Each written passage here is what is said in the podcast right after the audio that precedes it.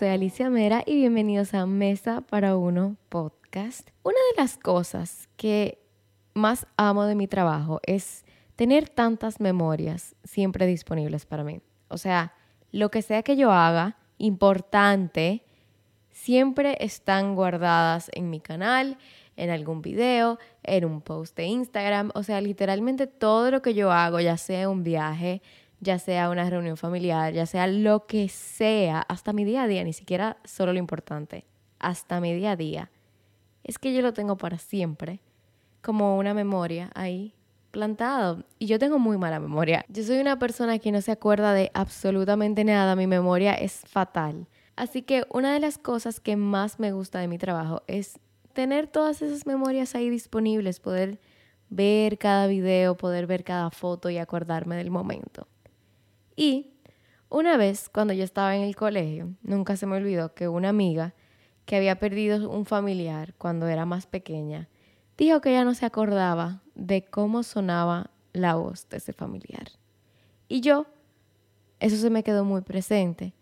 Y desde hace años, desde, bueno, yo creo que como cinco años, yo he grabado muchísimas conversaciones con mi abuela.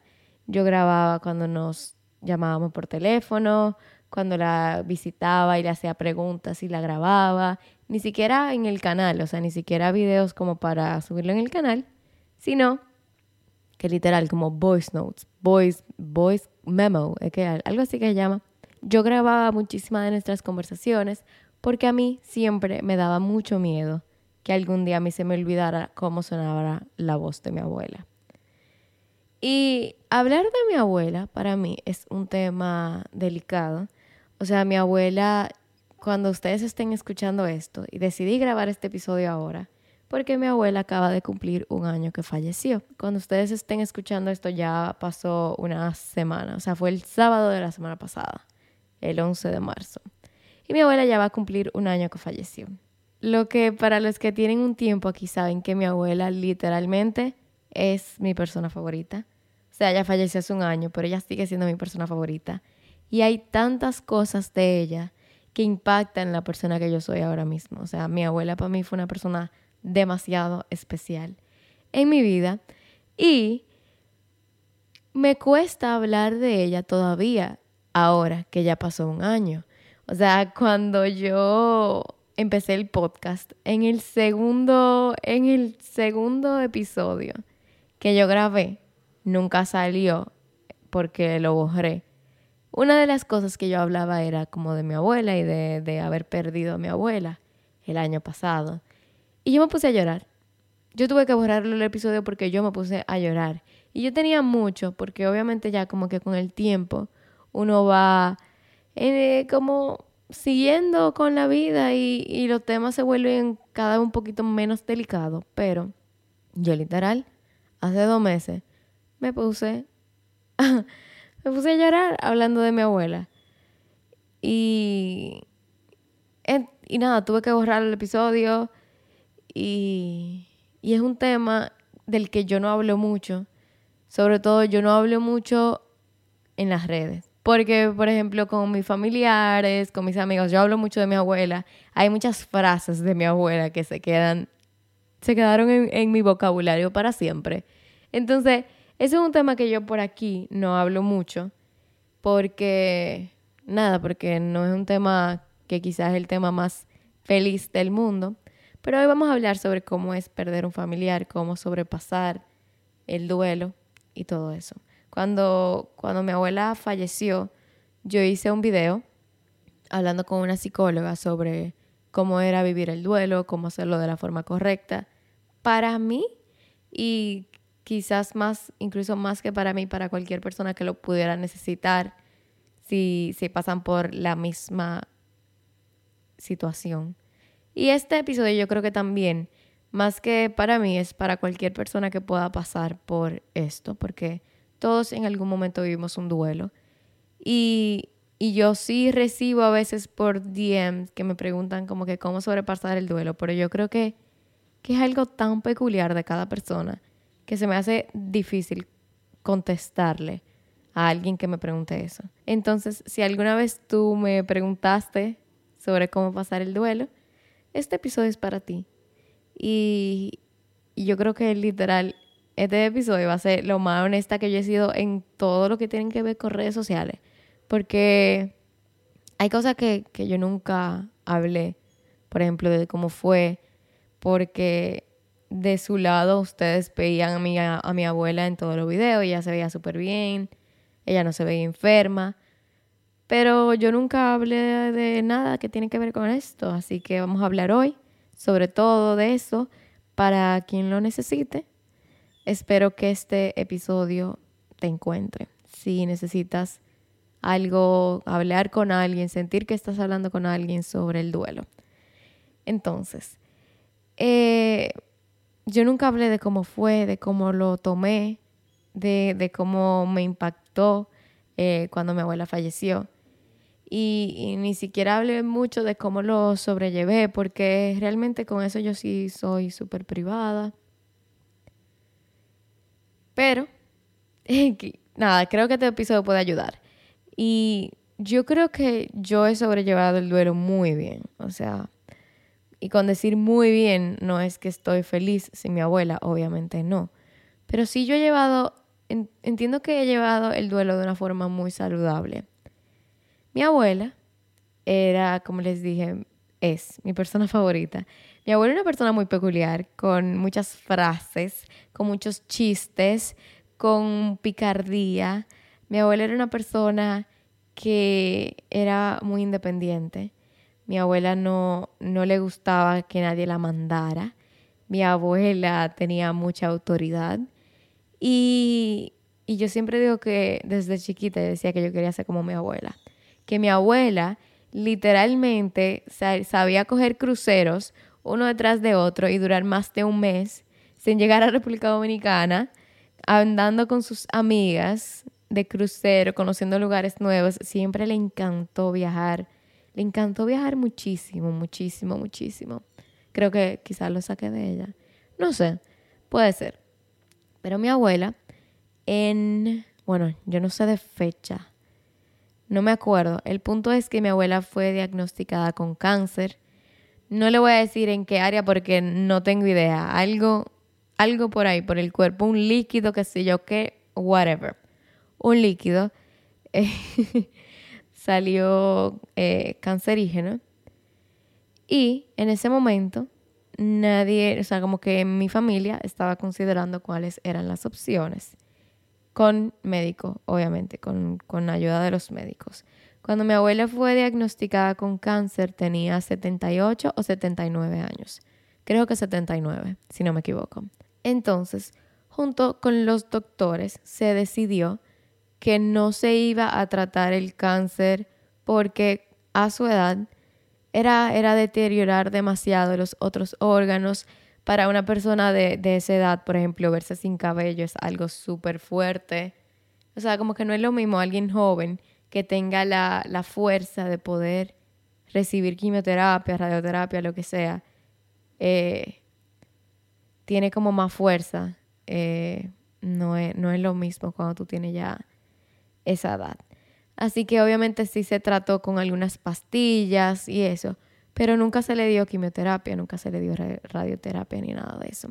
Mi abuela, yo me acuerdo que yo, yo siempre fui débil con mi abuela desde muy pequeña y yo iba con ella a consultas de los doctores y todo eso y era como, era como el intentar que ella no supiera que ella tenía cáncer, o sea, mi abuela se murió sin saber que ella tenía cáncer, que eso fue algo que nosotros queríamos lograr, lo logramos, porque la mente es muy poderosa.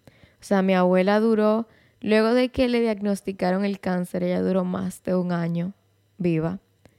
Y la gran mayoría del tiempo se estaba de que normal, con dolores obviamente de, de la edad, y ella ella, mi abuela se bebía dos pastillas y se iba para la calle. Ella no, mi abuela nunca fue de quedarse en su casa, nunca. Y aunque sea un paseo en carro, algo había que hacer con ella, aunque sea el supermercado. Mi abuela le encantaba ir al supermercado. Pero el punto es que la mente es muy importante. Y en mi familia hay bastante casos de cáncer. Y por ejemplo, mi abuela veía gente que le decía que, ay, que tal persona tiene cáncer. Y mi abuela respondía como, ay, pero ya, ya ese está del otro lado. Y ella sin saber que, que ella tenía la enfermedad también. Entonces, ese factor de la mente yo creo que ayudó muchísimo a que mi abuela, aún teniendo una enfermedad súper invasiva, súper grave, el momento en el que ella se sintió así súper mal fue muy poco. O sea, fue muy poco tiempo que ella estuvo así muy mal. Eh, incluso le diría como que la última semana, últimas dos semanas. Y ya. O sea, que para una persona que está batallando con esa enfermedad es poco. Es muy poco. Pero sí, cuando mi abuela ya le, le detectaron el cáncer, en enero del 2022 eh, ya nos dijeron que se estaba agravando mucho, que como que nos preparáramos y todo eso. Entonces, después de, no, sé si fue en, en, mismo enero, probablemente sí, yo empecé a ir todas las semanas a casa de, de mi abuela. Me acuerdo que, que alguien una vez me escribió que yo sin decir absolutamente nada, porque realmente era como algo familiar y, y nos estábamos como viviendo el duelo de, de, saber que está la enfermedad entre nosotros.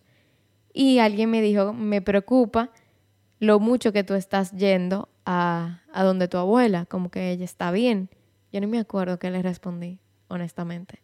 Pero, pero sí, yo iba todas las semanas, mi abuela vivía en Puerto Plata, que si alguien no es de República Dominicana, eso está a una hora y media de mi casa y yo ni siquiera sabía manejar en carretera y mucho menos en las carreteras que son con curvas. Yo siempre me iba por la carretera que es recta hasta que un día mi papá me dijo, mira, yo prefiero que tú te vayas por la otra. Aprender a manejar con curvas, que no tiene nada de importancia en este episodio de lo que voy a decir, fue un struggle, fue un aprendizaje que las primeras veces que yo manejé yo me ponía mala con un dolor de cabeza y tenía que bajar los vidrios, apagar la música, pero ya imagínense, no volvimos una pro manejando por ahí. Pero sí, iba todas las semanas, nos turnábamos. En ese tiempo todavía yo tenía mitad de mis clases en la universidad online y mitad presencial. Entonces yo iba a Puerto Plata todas las semanas, de lunes a miércoles, que me tocaban mis clases en línea, virtual y volvía para mis clases de, de jueves, de miércoles en la tarde, jueves y viernes, que sí eran presenciales en la universidad. Así que yo empecé a, a dividirme por completo, pero no sé, nunca fue como algo que, obvio, habían veces que quizá yo decía, Mierkina, no quiero coger carretera ahora mismo, pero nunca fue algo que yo dije que, ay, no, yo no voy a ir esta semana. O sea, yo podía tener lo que sea, para yo dejar de ir esa semana tenía que ser algo grave, algo demasiado importante. Así que yo iba todas las semanas, pasaba tiempo con ella y de verdad es que pasar tiempo con mi abuela y no reírse era imposible. O sea, comíamos muchísimo, pero nos poníamos a pelear porque ella no quería comer y yo la obligaba a comer y así. Después comíamos helado eso sí le encantaba. Mi abuela, fan número uno de helado, literalmente íbamos al, al, médico, la cuidaba en su casa para que no estuviera sola, porque terca como nadie, nunca dejó que le, que le pusiéramos como una enfermera, imposible, imposible, se regaba. Y como les dije, mi abuela tenía mucha autoridad y solo hacía lo que le daba la gana, literalmente. Entonces, ya llegando, sigue aterrizando un poquito el tema del duelo, cuando mi abuela falleció, yo no sé cómo, yo no sé qué era lo que yo sentía, pero yo sabía que iba a pasar ese día. Mi cumpleaños es el 11, el cumpleaños de mi hermana es el 11, el cumpleaños de mi mejor amigo es el 11. El 11 para mí es un número súper feliz, mi número favorito, porque obviamente la mayoría de la gente su número favorito es el número de cumpleaños, pero sí. Y yo ese viernes, fue un viernes que ella falleció, yo tenía un examen final y tenía una grabación para ese examen final a la que no podía faltar, porque era final de la universidad. Y era como que mi familia me decía, date tranquila, no está pasando nada, pero yo lo sabía. O sea, mi mamá y mi papá estaban en Puerto Plata, yo yo era la que faltaba por mi, mi cosa de la universidad.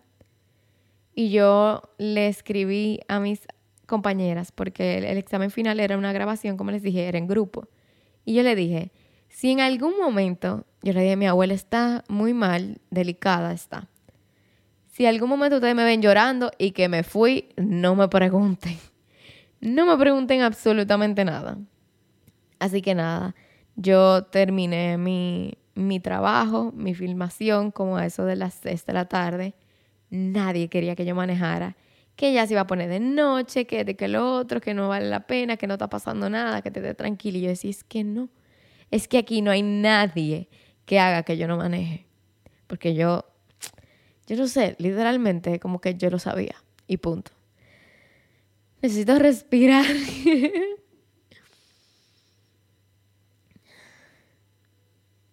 Nada. El punto es que yo agarré mi guía y salí para Puerto Plata. Eh, obviamente sí llegué de, de noche. Wow, otra vez no voy a poder grabar esta vaina.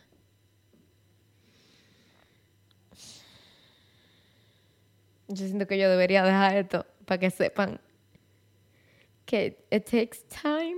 Ay, Dios, ay, no, ya, da. Déjame beber un chin de agua. Es amor. Yo, yo lo que necesito es salir de este pedazo de la historia, que este pedazo de la historia es el difícil. El punto es que yo llegué a Puerto Plata, la vi, le agarré la mano, duramos un rato ahí. Oh my God, no. ¿Y qué vaina es?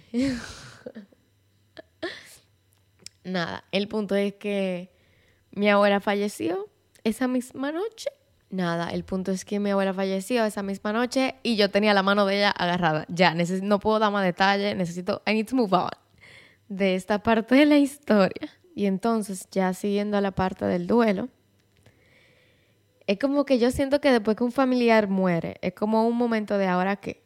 Es como la misma. Bueno, yo tuve un momento de ahora que igual también cuando me gradué de la universidad, pero obviamente mucho más triste. El, el momento de, como, ¿y ahora qué? Porque como que todo sigue normal, pero no esa persona.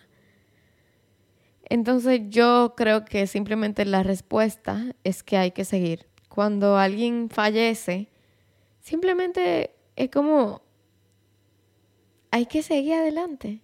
Obvio, siempre te va a hacer falta esa persona y, y siempre van a haber 10.500 cosas que te acuerdan a esa persona. O sea, mi abuela era una persona tan única y, eso hace que yo literalmente todos los días pienso en ella. Ay, no, yo necesito calmarme. Yo creo que yo tengo que parar este episodio y seguir después. Sí, yo voy a hacer eso. Voy a parar y hablamos en un ratico. And we're back. No tengo idea en qué me quedé. No tengo idea. Yo creo que era como que hay tantas cosas en el día a día que me acuerdan a mi abuela. Mi abuela era muy peculiar y, todos los días pienso en frases que ella decía. Mi abuela tenía una frase, mira, muy peculiares también. Por ejemplo, cuando alguien decía algo tonto, algo que, que no dominicano sonó eso de que tonto, como algo sin sentido, mi abuela siempre decía, la batió. Y hay como muchas cosas tan peculiares de mi abuela que que me acompañan literalmente todos los días. Entonces, para mí, lo importante es seguir adelante, pero sin olvidar a esa persona. Y yo creo que algo que ayuda a poder seguir adelante es tener la conciencia en paz, tranquila, vacía. O sea, yo creo que no hay nada que te ayude a sobrepasar mejor un duelo que no tener un cargo de conciencia. Pero para no tener un cargo de conciencia hay que, hay que hacer lo que consideres en vida. O sea, muchas veces hay personas que se quedan con cosas que querían decir, con cosas que querían hacer, porque siempre creemos que vamos a tener como otra oportunidad de ver a esa persona. Pero nunca sabemos. O sea, y, y sobre todo no pasa a los jóvenes, que porque somos jóvenes creemos como que tenemos la vida entera por delante. Pero eh, eso nunca se sabe. Entonces, para mí, el proceso de seguir adelante luego de que mi abuela falleció no ha sido horrible, no ha sido demasiado difícil. Yo diciendo eso después que me puse a llorar prácticamente. Y pero es verdad, no ha sido no ha sido lo más horrible del mundo. Y no porque no la extrañe, porque obviamente me hace falta todos los días. Yo la llamaba todos los miércoles, hablaba por ella por celular todos los miércoles.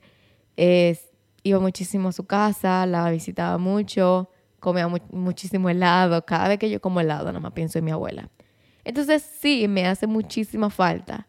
Pero no ha sido un proceso horrible porque yo estoy completamente en paz con lo que yo le di cuando ella estaba viva. O sea, yo duré meses yendo toda la semana y aprendí a manejar mi carretera y cogía toda la semana para allá y me perdía de cosas que hacía en Santiago y me complicaba cosas de clase porque tenía que ir para allá y entonces cómo iba a resolver, lo que sea, lo que sea. Pero eso era algo que era como no negociable. Yo ir a cuidar a mi abuela era algo no negociable en su momento. Y en clase quizás me querían poner a hacer cosas de lunes y miércoles. Yo le decía, es que no puedo. No, no puedo. Y punto. Y le explicaba. Y lo, por ejemplo, los profesores me entendían en ese momento. Yo sí tenía ese plus que yo podía manejar mucho mejor mi tiempo porque mi trabajo era de donde sea y la universidad estaba mitad virtual, mitad presencial. Entonces, yo le di mi tiempo. Yo hacía lo que ella me pedía. Había veces que yo iba, y por ejemplo, si iba de miércoles a viernes, ella me, me decía quise el viernes, ay, no te vayas. Y yo loca por venir porque tenía alguna salida, lo que sea, y me quedaba. Y estábamos en casa y me decía, ay, vamos a ver, vamos a, un paseíto, vamos a ver los cruceros. Yo agarraba mi, mi carro y mi abuela y para los cruceros que si un agua de coco, lo que sea. El punto es que yo le di mi tiempo. Y por eso yo creo que cuando ella ya se fue, yo pude vivir mi duelo de, una forma más fácil. Saber que, que yo estuve ahí literalmente agarrándole la mano cuando ella se fue. Fue muy especial. Fue, fue, obvio, un momento que siempre va a ser triste en mi cabeza. Pero fue, fue especial. Y es como que yo tuve ahí, saber que yo estuve ahí literalmente hasta el último segundo. Entonces, esta es la señal para que hagas en vida todo lo que sientes que necesitas para que luego tú puedas sanar. O sea, y obviamente no, no todos los casos las personas se van con una enfermedad que nosotros sabemos. O sea, con mi abuela, que ya sabíamos que tenía cáncer, tuvimos el, tiempo para, para ir procesándolo, para ir poco a poco como despidiéndonos.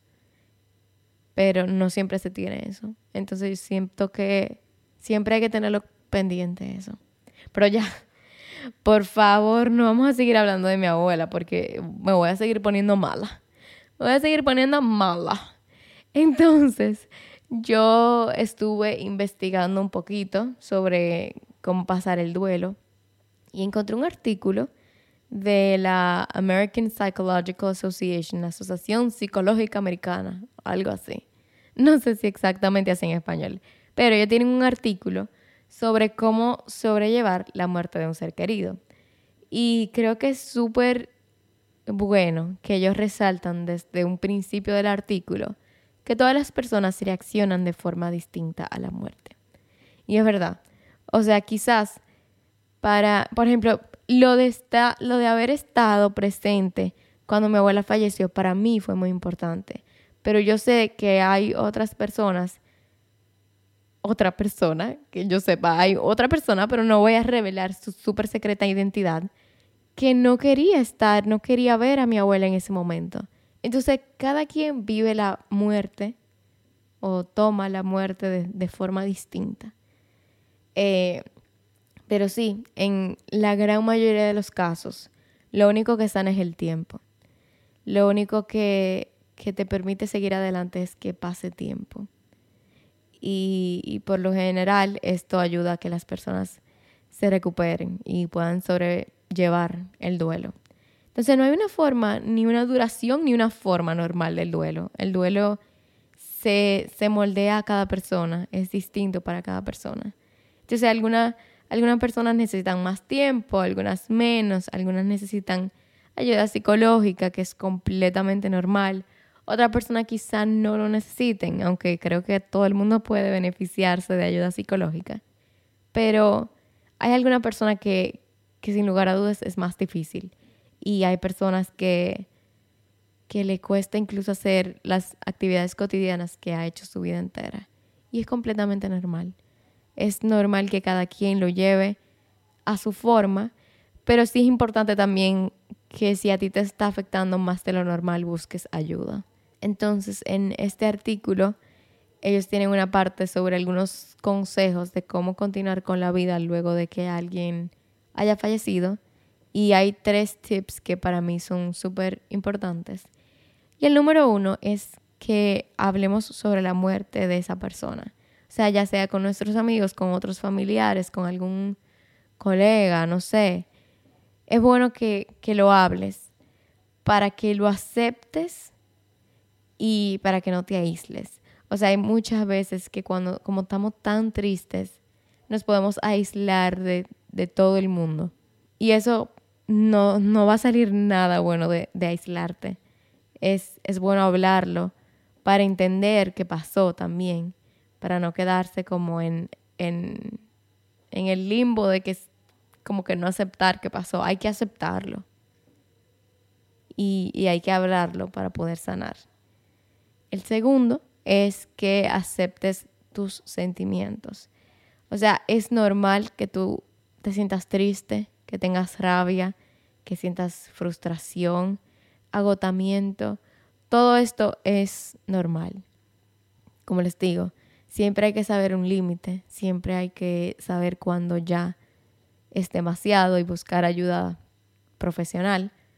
Pero es importante aceptar los sentimientos, porque si tú simplemente quieres como ignorarlo, ignorarlo y, poner como una, una, pantalla de que estás feliz. Eso, eso no dura mucho. Esa pantalla se quiebra rápido. Y tú no puedes aguantar todos esos sentimientos como bottled in, adentro de ti. Y tercero, pusieron el consejo de que te cuides y cuides a tu familia. O sea, no te pongas a dejar de comer, come bien, haz ejercicio, mueve el cuerpo, lo que sea, ya sea una yoga, puede ser una yoga en tu habitación. Y la primera yoga puede ser que tú la hagas con toda la cortina cerrada, la luz apagada porque no quiere luz, no quiere como la luz muchas veces como como no felicidad, pero sí. Sí, la siento que el sol, los rayos del sol dan felicidad.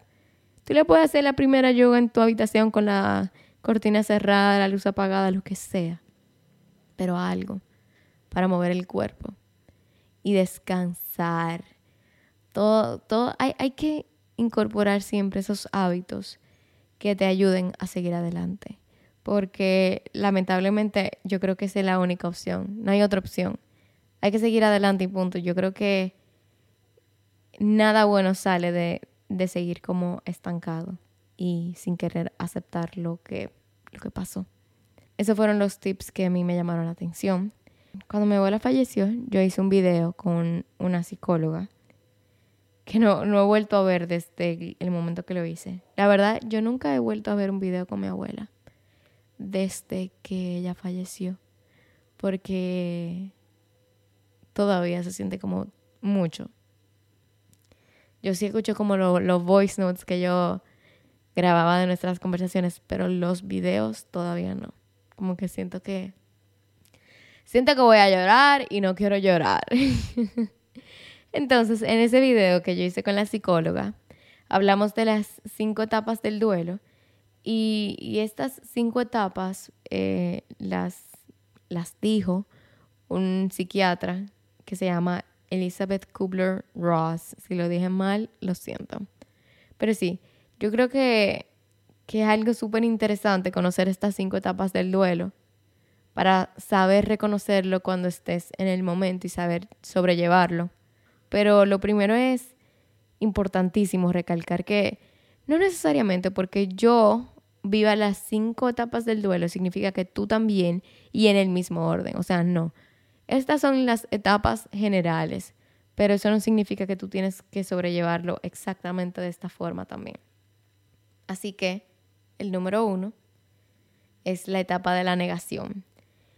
La negación puede ser como este, este colchón cuando acaba de pasar el duelo, cuando acaba de pasar la muerte. Y es como quedándote en, en que no puede ser verdad. Es como que tú no comprendes que esta muerte es real. Yo creo que esto pasa sobre todo cuando un familiar muere de forma instantánea, como que no es una, no es una enfermedad. Pero es como no querer aceptar qué pasó y, hacerte como la loca y, y querer dejar el dolor para después, no querer sentir dolor, querer como aplazarlo. Pero, como les dije, eh, cuando nosotros no aceptamos lo que va pasando, llega un momento en el que nos, nos destruye. O sea, llega un momento en el que es demasiado fuerte, entonces te llega toda la realidad junta. La segunda etapa es la etapa de la ira y, y aquí es que tú te das como que ya aceptaste que pasó, entonces te da pique, que cómo pasó, que por qué a esa persona y quieres quizás buscar responsables, buscar personas culpables, sentir resentimiento, frustración. Y, y, esa rabia que tú puedes tener puede afectar a otras personas también. Entonces, luego viene la etapa de negociación, la tercera. Y esta es como queriendo, yo creo que esto es literalmente como queriendo buscar la quinta pata al gato. Y esto no lo digo queriendo invalidar los sentimientos de las personas, no. Pero es que cuando tenemos algo tan definido como la muerte, esta etapa es que te empiezas a decir, ¿qué hubiese pasado si, si yo hubiese tomado tal decisión en vez de esta decisión? ¿Qué hubiese pasado si hubiésemos usado el otro medicamento? Cuando en el momento se tomó una decisión que ya no se puede cambiar. Ya simplemente tú estás fantaseando con algo que, realmente es imposible. La siguiente etapa es la cuarta, la etapa de la depresión. Y, y esto puede ser simplemente una tristeza muy, muy, muy profunda y como una sensación de vacío. Pero no, aunque es la etapa de depresión, no necesariamente se refiere como a una depresión clínica, sino como a tantas emociones que se vinculan con la tristeza que están saliendo en este momento. Y aquí es donde las personas suelen aislarse y sentir como que no tienen razón para seguir adelante. Pero la verdad es que lamentablemente la muerte es algo que no se puede, o sea, no hay otra opción. No hay otra opción y tú tienes que seguir adelante, tú tienes que trabajar, tú tienes que salir, tú tienes que ser ser feliz. Literalmente no hay otra opción porque queda una vida por delante. Entonces tú no te vas a quedar triste la vida entera. La última etapa es la etapa de la aceptación. Y ya, tal como lo dice su nombre, aceptas que esa persona falleció, que no va a estar. Y, y simplemente las personas aprenden a vivir con el dolor, con el saber que esa persona no está, que que lamentablemente hay que seguir adelante. Y con el tiempo 100% les juro que vuelven los momentos felices, vuelven la alegría, vuelve el placer, vuelve la felicidad de estar vivos, la felicidad de todo lo que se vivió con esa persona. Y simplemente seguir adelante. Y siempre te va a hacer falta esa persona, pero obligatoriamente hay que seguir. No hay, no hay otra opción. Entonces, en fin, desde mi punto de vista, yo creo que es importante dejarte sentir. Y dejarte sentir lo bueno, dejarte sentir lo malo, o sea, sentir la tristeza de que esa persona no está. Pero, por ejemplo, yo podía, cuando yo estaba en mi tristeza, Yo podía sentar con mi amiga y hablar de lo que sea y, y reírme. Porque para mí lo que importa es lo que yo hice antes de que mi abuela falleciera. Ya yo creo que lo que pasa después no tiene importancia. De mi relación yo con mi abuela. Yo siento que, por ejemplo, para mí el luto no tiene significado alguno. Yo siento que el luto, o sea, vestirse de ropa negra, blanca, gris, es simplemente diciéndole como al mundo que tú estás triste pero y, a mí qué me importa lo que piensa la gente. O sea, de verdad, a mí me importa un comino que la gente piense si yo estoy triste o si estoy feliz. No me importa. Entonces, yo sí, yo duro un mes sin usar ropa de color, pero yo duro un mes sin ropa de color porque a mi mamá le importaba, porque por, como por respeto a mi mamá, pero no porque a mí me importara. No porque para mí signifique nada que una persona use una ropa de color. O sea, respeto a quien sí le importe, pero a mí no. Entonces yo creo que con el duelo uno va aprendiendo cuál es tu forma, qué te importa, qué no, qué te hace feliz, qué no.